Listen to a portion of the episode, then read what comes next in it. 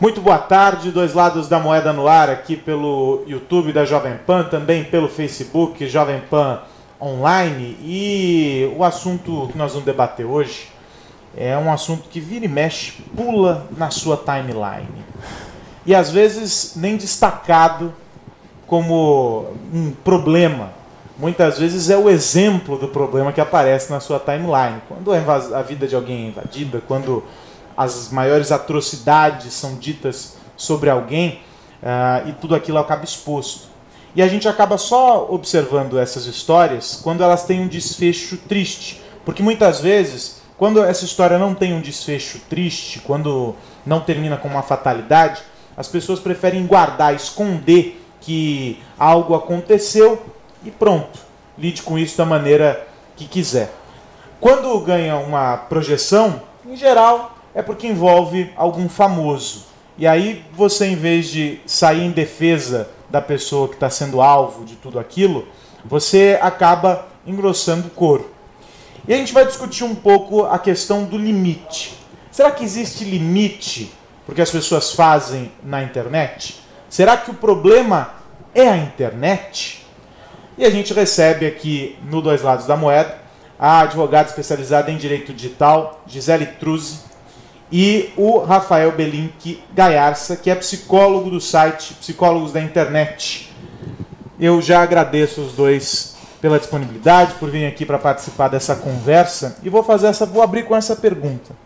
O problema está na internet ou numa falta de educação das pessoas para usar essa ferramenta? É fundamentalmente um problema de educação é, a internet como ferramenta é incrivelmente poderosa. Né? A gente, muito da nossa vida passa, se passa na internet hoje em dia. É como a maior parte das pessoas se conectam com os amigos, é, é como boa parte das pessoas famosas falam com os próprios seguidores, né? com seus fãs, passam mensagens, inclusive. É, mas as pessoas não têm muita noção é, o que, que pode acontecer com você dependendo do que você fizer usando a internet. Né? Ou então Uh, quando você deveria usar a internet? Será que você deveria pegar a internet para falar quando você está no seu ponto mais bravo no dia? Ou será que você deveria pausar, pensar um pouquinho e depois falar a respeito? Agora as pessoas esbarram em um problema dessa história da, da educação, e eu sempre falo muito que nós, as pessoas insistem, ah, nós não temos uma cultura digital, e eu sempre digo que a cultura já está plenamente estabelecida, o que falta é educar as pessoas para essa nova sim, realidade. Sim. Mas as pessoas elas esbarram num, numa situação que me parece a seguinte, elas esquecem que as mesmas leis que valem no mundo físico também estão valendo para o plano digital. E é aí que elas estão muito enganadas quando assumem que é uma terra sem lei, né? É, é, exatamente, Carlos. É esse ponto que eu queria ressaltar. O problema não está na internet, mas sim na forma pela qual as pessoas usam a internet. O problema não é a ferramenta, mas sim o usuário. A internet é maravilhosa, como bem falou o Rafael a tecnologia está aí para a gente é, utilizar, é, fazer um bom uso dela, não para se tornar refém dela ou fazer isso como uma espécie de canal para a prática de delitos. E as leis que a gente tem hoje no nosso país, elas são aplicáveis sim aos fatos que ocorrem na internet. Que a internet nada mais é que uma extensão do nosso mundo real. Então, o crime que é praticado aqui, a difamação que é feita aqui no ambiente real, ela também é feita no ambiente virtual. Não é porque a atitude foi online que não existe lei. Não, não é assim não. Mas tem algumas práticas que surgem por causa da ferramenta. A ferramenta uhum. ela acaba possibilitando um novo mundo. E uma delas, que vem sendo muito debatida, é a prática do sexting, uhum. uh, que evoluiu para o lado maligno da coisa, com o revenge porn. E sites e mais sites onde as pessoas publicam é, os vídeos e as fotos que foram feitas na intimidade, muitas vezes em consenso, quando o casal estava ali é, é, em um momento feliz, havia uma situação tranquila, mas de uma hora para outra decidiu-se que não, aquilo tudo tem que se tornar público porque eu preciso me vingar de alguém. Uhum. Quando uma situação como essa acontece e não se tem um parâmetro que estabeleça o, certo, o errado, uh, embora se saiba que é moralmente errado, sob uhum, um ponto de sim. vista, é, o que faz? Porque aí dá a impressão de que é de fato uma terra sem lei. Uhum. E eu nem uhum. entro no aspecto comportamental busco logo a letra fria da lei. O que fazer? Porque as pessoas se sentem distantes de tudo. Elas falam, poxa, eu estou perdido nesse universo. Tá. Nesse caso, ainda que hoje nós não tenhamos uma lei específica para compartilhamento de conteúdo íntimo não autorizado, que é o, o modo pelo qual eu gosto de chamar revenge porn, porque não necessariamente a exposição de conteúdo íntimo é, há uma vingança, entre aspas, por trás, né? Às vezes é uma pessoa desconhecida ali da, da relação da vítima. É, nesse tipo de situação, hoje a gente utiliza o nosso Código Penal. É, Enquadra-se a grande maioria desses casos de exposição íntima no crime de difamação. Tá? É, isso, se é, o agressor for é, tiver algum vínculo afetivo com a vítima, a gente pode enquadrar também na Lei Maria da Penha e que aí então a vítima vai ter alguns benefícios, como medidas protetivas, o afastamento imediato daquele indivíduo do seu círculo, né, a proibição dele manter contato com ela. Então, a associação do Código Penal com a Lei Maria da Penha, nos casos em que o agressor teve algum vínculo afetivo com a vítima, é essencial para a punição desse indivíduo e para a resolução do caso. Quando não há vínculo afetivo com a vítima, hoje, atualmente, a gente consegue a punição pelo crime de difamação, que está descrito no Código Penal. Mas ainda assim, e eu quero chegar nessa parte do dano com o Rafael, mas me parece que as penas elas estão muito aquém do dano causado. Uhum. Isso, esse, esse cenário deveria ser melhor trabalhado, né? Sim. O, o legislador falha nesse aspecto. É, nesse ponto, o crime de difamação ele tem uma pena de detenção, que não é, é prisão. Né? Uma pena que, ao final do processo, ela vai ser convertida ali em pagamento de cesta básica ou prestação de serviço comunitário. Isso, para uma pessoa que teve exposta a sua intimidade na internet e certamente acabou com sua vida pessoal e profissional, é, por mais que, que o juiz imponha dois anos de cesta básica para o indivíduo, isso não vai jamais recuperar é, o dano à imagem, o dano moral que a vítima sofreu. Então, ainda assim, hoje, a pena ela não é efetiva para a punição desses casos. Ela não condiz com o dano causado. E o dano causado, muitas vezes, é a morte. A gente tem casos, e eu já falei várias vezes aqui na Jovem Pan sobre isso, há casos que a, pessoa que foi vítima da exposição, ela se encontra num vazio tão grande, numa situação de desespero tamanho que ela acaba com a própria vida. Né? Não aconteceu uma nem duas vezes, são vários os exemplos. Uhum. É, como é que essa questão ela vem sendo trabalhada é, pelos estudiosos, é, por médicos, enfim? é, porque me parece que é um, é um sintoma de um problema muito maior, né? É um sintoma de um problema muito maior, é, e mais que isso, é, não existe uma educação sobre como lidar com isso, porque vai acontecer. É, uma das coisas que é uma infelicidade é, que conforme sexting meio que faz parte da cultura de hoje em dia, as pessoas fazem muito. Na verdade, eu acho que você teria dificuldades em achar alguém da, abaixo da idade de 30 hoje em dia que em algum ponto não usou a câmera que você tem no bolso o dia inteiro para tirar uma foto do de uma parte do seu corpo. Acontece frequentemente. Quando essas fotos invariavelmente acabarem vazando, é, especialmente quando é uma pessoa famosa e que as pessoas estão ativamente procurando formas de chegar nessas fotos, as pessoas não têm uma cultura de como lidar com o que aconteceu. Então, muito do desespero que aparece nesses casos vem ah, disso. O que, que eu faço agora, né? A primeira ideia é essa: acabou minha vida. É, não tem mais nada para fazer, minhas fotos estão por aí e vão estar aí para sempre, né? Porque esse é outro problema da internet. É. Existe uma permanência. A ali. internet não esquece. Exatamente, a internet não esquece e nem perdoa. É, mas existem casos nas quais as pessoas não se suicidaram, existem casos nas quais aconteceu, por exemplo, aconteceu há uns dois anos atrás com a Jennifer Lawrence, é, de vazar as fotos dela pelada na internet, e ela basicamente disse, olha, eu sou uma pessoa adulta, eu tenho a minha sexualidade, não tem nada a ver com vocês, não vou falar a respeito. E pronto. É. E foi muito bem sucedido. Mas nesse caso, alguém que já estava acostumado a lidar com a exposição da, da vida, né? Claro Sim. que é uma instância acima, mas de qualquer modo ela estava preparada de é, teoricamente para lidar com essa exposição, né? Isso. Agora, quando você pega uma adolescente que está chegando no mundo, vamos dizer assim, ah, agora minha vida vai começar. Uhum. O impacto é muito maior. Teve um caso, se não me engano, é, Goiânia, talvez, Uhum. de uma garota em que aconteceu na universidade e ela se matou. Sim, é, então. Porque, mas eu acho que eu estou falando de pessoas famosas porque muitas vezes a gente tira os nossos exemplos das pessoas famosas. Entende? É, como existem poucos exemplos ainda de, de, gente que tratou de um jeito ou de outro, é, mesmo as pessoas que não têm tanta popularidade, digamos assim, elas uh, ainda não têm exemplos de como lidar com isso. É, e vem mesmo de cima, vem, vem de, de, você olhar as pessoas que estão em público e falar: o que, que faz agora? É, mas é, é, é, muito angustioso. A gente tem um, um, sonho super comum de angústia é de você acordar pelado na classe. E de repente as pessoas estão se vendo peladas na classe. Mas ninguém pensa de verdade, o que, que eu faço se eu acordasse pelado na classe de verdade? Né? Você não problematiza a questão. É, não, porque é um sonho. Você fala, é um absurdo pensar a respeito. É, então é uma coisa difícil de lidar. Algumas pessoas lidam muito, muito pior com, a, com, as, com, esse tipo de coisa, né? Com a exposição. Quando de repente se vê em público.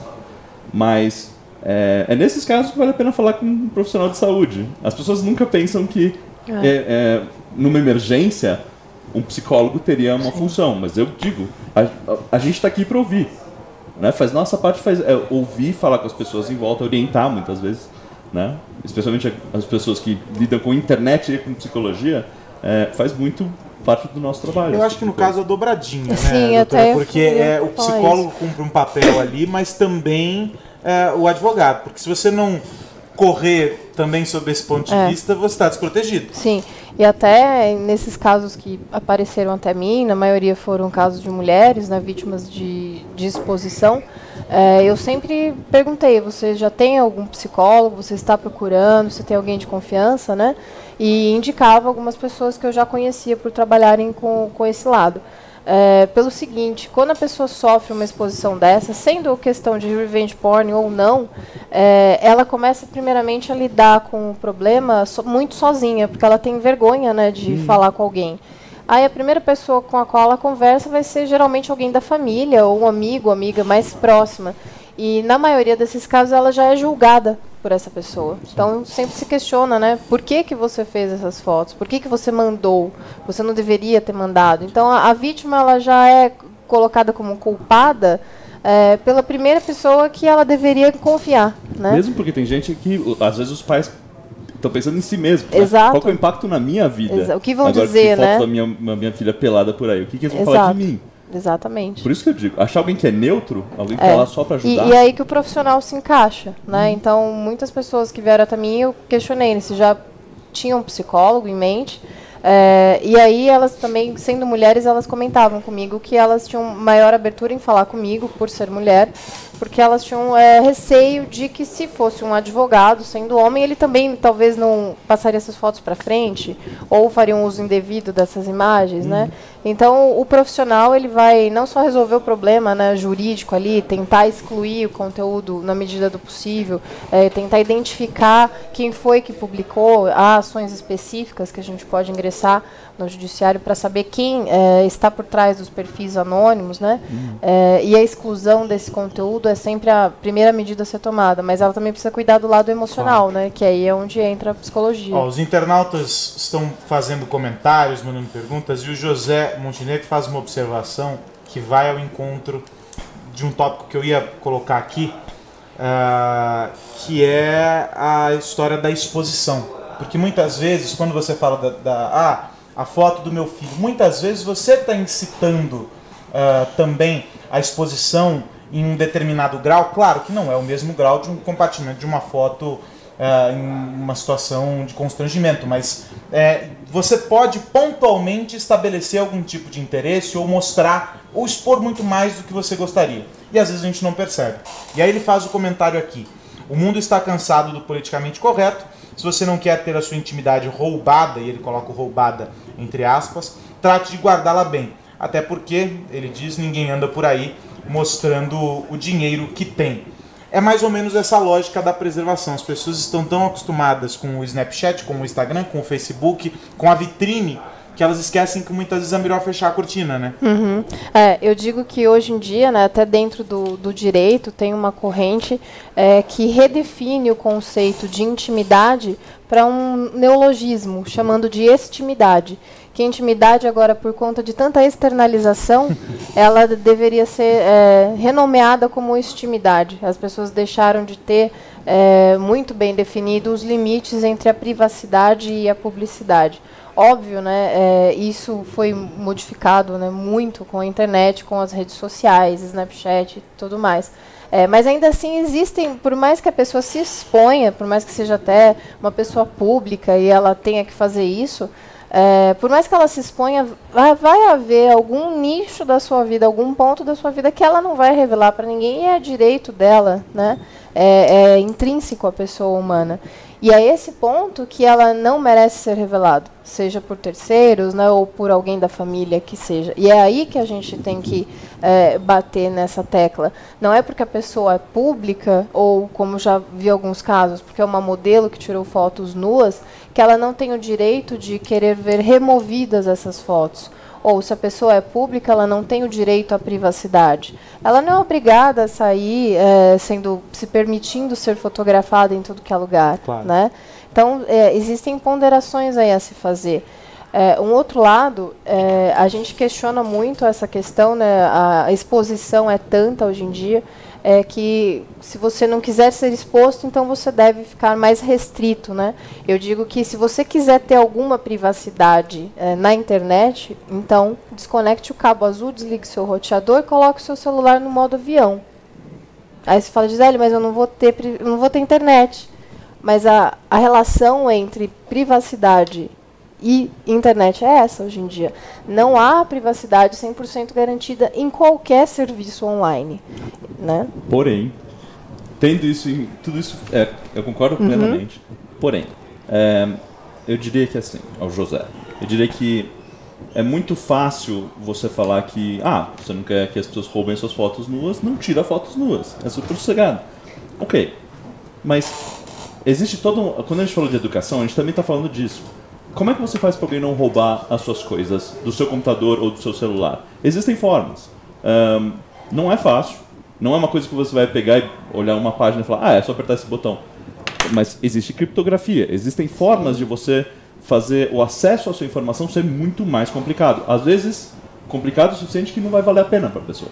Entende? Não que seja completamente impossível de quebrar a criptografia, mas é muito, muito complicado. Uh, o problema é que boa parte dessas pessoas, desses, dessas modelos, dessas atrizes, são gente que está trabalhando desde que elas têm 10 anos de idade. Estão fazendo isso. É, muitas vezes nem ocorre elas falar, eu preciso de um assessor de segurança que vai me ensinar como funciona a criptografia, como é que eu cuido da minha informação. Então, uh, elas não tiveram tempo para se educar nesse tipo de coisa. Como muitos de vocês nunca tiveram. Ninguém, muitos de vocês não tem, nunca nem ouviram falar de criptografia. O resto, boa parte falou seria uma boa ideia, mas outro dia eu faço. Sim, né? Exato. E, e, não que a garantia de, de, segurança seja 100%, né? Sim. Mas você acaba dificultando. Tem um outro argumento que é às vezes usado, é de você aprender, já que você assume que aquela é uma prática. Vamos retornar ao sexting, né? Uhum. Já que você assume que aquela é uma prática que uh, faz bem para o seu relacionamento, uhum. você não quer abandonar também há métodos para se fazer de forma que você não exponha uh, as duas pessoas que estão participando. E eu já ouvi de mais de um especialista isso, dizendo a gente não tem que tirar a, a, essa possibilidade da mão das pessoas. Né? E eu brinquei outro dia, falei inclusive no Atos assim, se, é, não é porque as pessoas faqueiam umas às outras que eu vou Sim. tirar a faca da sociedade. Eu simplesmente tento ensinar como usar. No caso da câmera fotográfica para o sexting, é a mesma coisa. Claro. Eu tento ensinar a maneira de fazer aquela foto. É mais ou menos por aí também, nessa linha de não vamos deixar de fazer, não seremos radicais? Sem dúvida. Eu ainda vou martelar no mesmo, no mesmo ponto que é educação. As pessoas sabem, precisam saber o que estão fazendo, porque a internet é que nem uma arma de fogo. Você bota ele na mão de uma criança, se ela dá um tiro em si mesma, não é culpa da criança. Ela sim. nunca aprendeu a mexer com uma arma de fogo. Então, sim, eu acho que é uma coisa de ir aprendendo e de, como uma massa, a gente ter noção do que é possível e o que não é. Uh, parte disso tem a ver com o que a Gisele faz. Sim, né? Que é sim. Onde, onde estão as punições? O que seria possível? Será que é possível quando eu entro num comentário do Facebook e xingo alguém porque naquele eu estou num dia ruim e resolvi que eu ia machucar uma pessoa poderosa? É, será que é possível que eles me achem depois? Eu poderia pagar por isso? Sim. É, eu entendo também que, que é dessa maneira. Não é porque é, o meio é arriscado então, ah, não vamos é, deixar de fazer. É, se não for assim, a gente não sai mais de casa, claro. né? Porque qualquer e, um pode ser assaltado. Esse comentário de vocês vai ao encontro aqui da, da Maísa, que diz assim, que na vida real devemos ter cautela, dos nossos atos. O mesmo vale para a vida virtual, o registro dessa internauta. E aí, eu quero partir para um outro tópico, puxar inclusive o gancho da sua fala, as pessoas que vão lá para xingar no Twitter, que vão para brigar e que o tribunal da internet, porque a internet virou um grande tribunal. Sim. não é? Eu tenho juízes que estão lá e em vez de um único juiz eu tenho um bilhão e sei lá quantos que estão conectados ativamente e julgando e apontando o dedo. Um exemplo muito próximo de nós e recente aqui no Brasil, a história da Camila Pitanga com o Domingos Montanher, que repercutiu absurdamente nas redes sociais, porque as pessoas começaram a julgar, ah, mas o que os dois estavam fazendo lá no Rio, e por que, que eles estavam com ele, porque não tinha mais ninguém, como se aquilo fosse do interesse desses milhões de pessoas. Né? Só que as pessoas começam a julgar e, come... e aí é um, é um nível de exposição que é diferente desse da foto que é explícita, mas que gera um impacto Sim. Semelhante. Sim. Ou estou errado nessa Sim. avaliação do impacto? Ele, ele é tão negativo quanto a foto, né? Porque a foto, eu, eu entendo ainda que ela tem uma, uma significação mais objetiva, né? Não cabe muita interpretação, além de uma foto de uma pessoa nua, né? É, agora, é, esse tipo de, de comentário é muito pior, porque vai além do que ocorreu, né? É o que as pessoas não viram, é o porquê que estavam os dois atores lá. Ora, eles acabaram de, de gravar, estavam ali descansando, curtindo o, o momento ali com- no rio e tal. É, então vai além do que as, as pessoas estão vendo. E a imaginação é a pior arma nesse negócio. Então Porque é aquilo o- que elas não estão vendo. Porque assim, o boato sempre existiu, a fofoca sempre existiu, as pessoas sempre falaram mal umas das outras. Claro. Isso tudo sempre aconteceu. Sim. Sim. Só que a internet e as. Mais, mais do que a internet, né? Vamos sair dessa sabe, coisa abstrata, ah, a internet, né? As, as plataformas sociais, as redes sociais, acabaram eh, impulsionando isso e dando para essas pessoas um potencial destruidor muito maior do que a- as, as vizinhas sentadas na porta de casa conversando, como eu vejo na Moca, onde eu, pelo menos como eu via na Moca, onde eu moro, Belo. Então, era assim nas vilas lá, elas ficavam na porta conversando, e claro que a fofoca surgia por ali. Só que o impacto destruidor é bem menor, né? É, mas eu diria que, assim, aí existe dois argumentos. Eu vou trapacear um pouco. Então vai. Existem dois lados aqui. Então, por um lado, essas coisas todas que a gente está vendo, até certo ponto, sempre existiram. As coisas, a internet não cria nada de novo, ela potencializa coisas que já existiram. Então, eu sempre vejo as pessoas reclamando que, ah, você vê essa criançada toda com. com é, não, você vê as pessoas, por exemplo, no metrô, todas no celular, que absurdo, isoladas. Você pega fotos da década de 20, tá um monte de gente sentada com jornal. Tipo, Todo Elas mundo também não jornal. interagiam. As pessoas já, já não interagem há muito tempo. Se você não quer interagir, você arranja um jeito. Então, mas a internet torna tudo muito mais fácil. É né? uma fonte infinita de entretenimento, por exemplo. No caso do julgamento, é, as pessoas sempre fizeram também. Né? As pessoas dentro de si mesmas tinham lá uma coisa de falar assim: ah, se ele não queria morrer, não devia ter entrado no lago. Ou o que, que ele estava fazendo com a mulher que não era a mulher dele, ou algo desse tipo. É, mas existe uma coisa na internet que faz com que as pessoas se juntem numa multidão. E multidões não são pessoas. As pessoas em geral são boas. Fundamentalmente boas. Sozinhas. Sim. Enquanto indivíduo. A maior parte delas são, como indivíduo, elas são fundamentalmente boas. É, mas multidão é terrível. A multidão é profundamente adolescente no jeito dela de agir. É, eles são agressivos, eles são hipersexualizados, eles é, julgam instantaneamente e batem o martelo sem pensar e nunca mudam de opinião. É, então, se você está lidando com a internet, indo atrás disso, esse é o problema, eu diria. Se você está indo para a internet perguntando, galera, o que, que vocês acham? Você vai ter uma resposta adolescente. É, é um inconsciente coletivo, É. né? Eu digo que, que a internet, nesses casos de, de crimes de ódio, de comentários extremamente é, racistas, difamatórios e tudo mais, é, ela é uma extensão daquilo que o indivíduo é.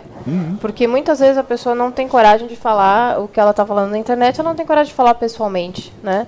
Na, na cara do indivíduo, mas ela o faz via internet porque ela se sente um pouco mais segura atrás de uma tela de Porque tem um computador. avatar ali me protegendo. Exato, Anonimato, né? sim. E ainda acha que ah, não vou ser pego, não vou ser identificado e tudo mais. Mas a Mas pega ele. é, a gente encontra. Pra- Todo E- mundo pode ser É, localizado. e, e aí é, eu digo que a internet, por esse lado, tem esse benefício de você hoje em dia, pelo seu Facebook, é, saber como seu amigo pensa, coisa que antes você não saberia. Você precisaria de muitas horas de conversa numa mesa de bar para saber o quão homofóbico, racista ou preconceituoso ele é.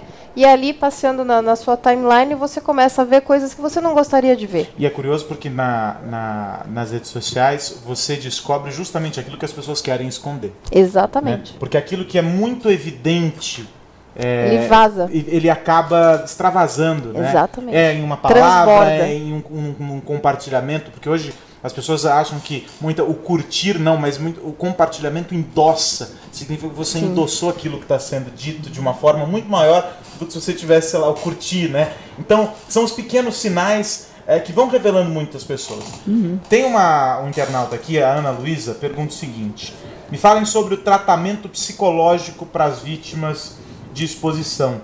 É possível, Rafael, uh, superar um trauma desses? Absolutamente. Mas é uma coisa que exige muito tempo. Porque a pessoa precisa se organizar internamente com a realidade nova dela. Então, é, é uma crise. Qualquer crise, eu, eu parto do princípio de que você precisa de ajuda, você precisa se apoiar na sua rede. Um psicólogo faz parte da rede. A gente não funciona sozinho. A gente funciona com o apoio da família e dos amigos. Mas um bom psicólogo, numa hora dessa, vai falar com, os amigos e com, com, a família e explicar a situação. Porque a gente lida com crise direta, a gente meio que tem um conhecimento do que a pessoa precisa. Uh, então, o tratamento psicológico desse tipo de coisa é uma coisa longa, porque a pessoa, você está tratando ela enquanto ela está se adaptando à realidade nova dela. E tem muito uma coisa de repensar o que ela vai fazer com cada uma das situações que podem surgir teorizar bastante, sabe? Pensar bastante o que elas vão fazer. E eu não sei se é uma impressão errada que eu tenho, e aí vocês é, me corrijam, mas eu tenho a impressão de que quando é, a gente fala dessa história de internet, justamente por, por essa coisa de internet não esquecer, porque você não vai apagar, e aquilo vai. Há sempre um, um, um pânico de que aquilo vem à tona novamente. Você, você tem o risco de se tornar. É, você é, teme o, a possibilidade de se tornar vítima novamente à revelia, né? Sim. Porque aquilo pode surgir de alguma Sim. forma, né? O que, então é... Mas esse é um impulso saudável. Esse não é um impulso, não é um medo que você deve ter. Esse é uma, se não uma certeza, mas é algo que você deve se precaver contra. Então, é que nem você lidar com bullying, sabe? Você lidar com, com o valentão da, da escola. Porque eu falei, é que, nem, é que nem lidar com adolescentes. Então, eles vão procurar coisa que é sua fraqueza. Mas você tem que tornar sua fraqueza como parte da sua armadura. Você tem que falar que, apesar desse meu passado, apesar das dificuldades que eu tenho, eu cheguei nesse ponto. Entende? Existe um passo além disso. Mas esse passo tem que ser dado. Não é uma coisa de varrer profundo falar assim, não, não, não quero falar a respeito disso. Porque vai ser trazido à tona. Fugir não, é a Sim. É. E, e, existem formas também para a gente minimizar esse dano, né? Então, se teve uma, uma super exposição que a pessoa não desejou, né? Isso veio à tona na internet, dá para a gente minimizar isso. Obviamente, você não tem como limpar a internet 100%, mas existem ferramentas legais é, para excluir esse material indevido da, da web, seja ele qual for, através de medidas extrajudiciais e judiciais também. E aí, através também de, de programações de internet, né, de, de é, optimização de sites, de ferramentas de busca, você consegue é, fazer com que os buscadores, os principais buscadores da rede, coloquem esse conteúdo que não é, é o que a pessoa gostaria de ver mais para baixo e ela, com publicações positivas, vai ranqueando Sim. isso positivamente. Eu já recebi o sinal para encerrar, uhum. e aí eu queria o comentário de vocês, como uma consideração final, sobre essa. Acho que o, o fio condutor do nosso bate-papo aqui foi educação. Sim. Né? A gente passou por vários temas, mas a educação digital, educação sobre como se comportar nesse ambiente é, é o que fica. Queria que cada um dentro da área é, pudesse falar um pouquinho sobre a, a, o desafio e qual é o objetivo principal, o que, que a gente tem que como nós, o quanto nós temos de caminhar para conseguir resolver esse problema. Eu começo com a Gisele. Eu entendo que a educação é a chave para resolver a maior parte desses problemas que a gente vem lidando com a internet hoje em dia. E é uma educação que vem de casa, não é só a educação formal, né? É, os pais conversarem com os filhos sobre os riscos da superexposição no mundo virtual, é, sobre os riscos de se aceitar é, sem ler termos de uso de aplicativos, sites, o, os riscos de ficar extremamente é, online, ficar, passar muito tempo online sem desenvolver outras atividades sociais. Isso vai minando habilidades sociais nossas e tem reflexo negativo na vida das pessoas, principalmente da, dos menores de idade. Né? E principalmente também os pais fazerem essa autoavaliação, né? Porque não dá para eles cobrarem esse comportamento de seus filhos se eles mesmos não estão fazendo essa prática, né? Então, é, ao colocar uma foto com seu filho, pensar se você também não está super expondo a criança ou está induzindo a nesse, nesse mundo, né? Pensar na consequência disso. A gente tem que usar a internet, as tecnologias como uma ferramenta. Elas que têm que nos servir e nós não podemos ser refém delas. Eu acho que essa é a principal ideia nesse sentido. Você, Rafael, por favor. Eu acho que a gente está num ponto engraçado na internet, porque a gente está num ponto em que a internet é quase irrestrita, a gente não tem muito alguém que limite o que a gente pode fazer com a internet. O que eu desconfio que vai mudar eventualmente, quando um poderoso for muito danificado por alguma coisa na internet, essas coisas podem começar a mudar. É, a gente já teve outras propostas, tipo a Sopa e a Pipa e tal, de fora que, que falavam a respeito de restringir a internet, de, ao pouco, de pouco em pouco. Um, e ao mesmo tempo a gente está num ponto da internet em que as primeiras coisas danosas estão acontecendo. Então, por exemplo, essa história do, do sexting vazar, revenge porn, esse tipo de coisa. Então, essa nossa geração, que está crescendo com a internet agora, não teve oportunidade de criar filhos ainda, com essas coisas na cabeça. Eu acho que meio que inevitavelmente a gente vai chegar num ponto em que educação sobre como usar essa ferramenta faz parte, sabe? Porque não tem como pular. Depois fica tão evidente que a gente não sabe usar a internet direito, fica tão evidente que existem perigos significativos que um pai teria que ser tremendamente responsável para não, não, ensinar para o filho o que é possível, o que deve ser feito, o que não deve ser feito, com que cuidado, por exemplo. Então, eu diria que uma ou duas gerações isso vai ser parte da educação básica, de qualquer forma. Um, mas existe também uma coisa de saber lidar internamente com as coisas que acontecem na internet. Porque a gente está na cidade, e, então a gente tem que que se conformar é. que durante a nossa vida a internet ainda vai ser o faroeste por um tempo. É um caminho sem volta, né? É, exatamente. Mas tem vantagens também. Você tem acesso restrito né? a, a tudo, basicamente. A tanta informação. É, então, a gente paga um pouco por isso, por enquanto. É o ônus e o bônus. Sim. E aí a gente tem que equilibrar uma balança para poder encontrar um caminho bom para poder usar essas ferramentas de forma saudável. Recebi aqui no Dois Lados da Moeda, advogada especializada em direito digital, Gisele Truz. Gisele, obrigado pela presença, pelo bate-papo. Eu que agradeço o convite. Rafael Belink Gaiarça, psicólogo do site Psicólogos da Internet. Obrigado.com.br. Muito obrigado também pelo bate-papo e, enfim, é sempre importante debater esse tema. Sim. E você que nos acompanha, eu lembro, o Dois Lados da Moeda, não só esta edição, mas todas as outras e as que virão, é, está disponível no canal da Jovem Pan no YouTube, também lá no nosso Facebook, para você compartilhar, curtir e comentar. E, claro, participar dos debates aqui da Jovem Pan. Até a próxima, um grande abraço.